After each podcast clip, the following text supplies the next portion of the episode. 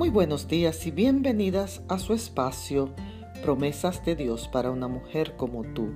Leemos en el Evangelio de Lucas el capítulo 8 y el verso 48. Jesús le dijo, hija, tu fe te ha sanado, vete en paz.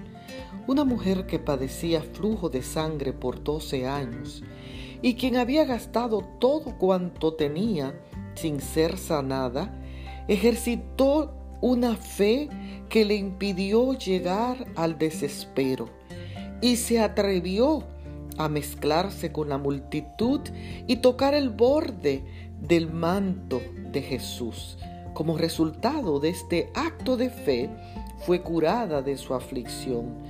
Si hoy te encuentras aquejada de alguna enfermedad, levántate y atrévete a tocar a Cristo con fe y le escucharás decir, hija mía, tu fe te ha sanado, vete en paz. Bendiciones.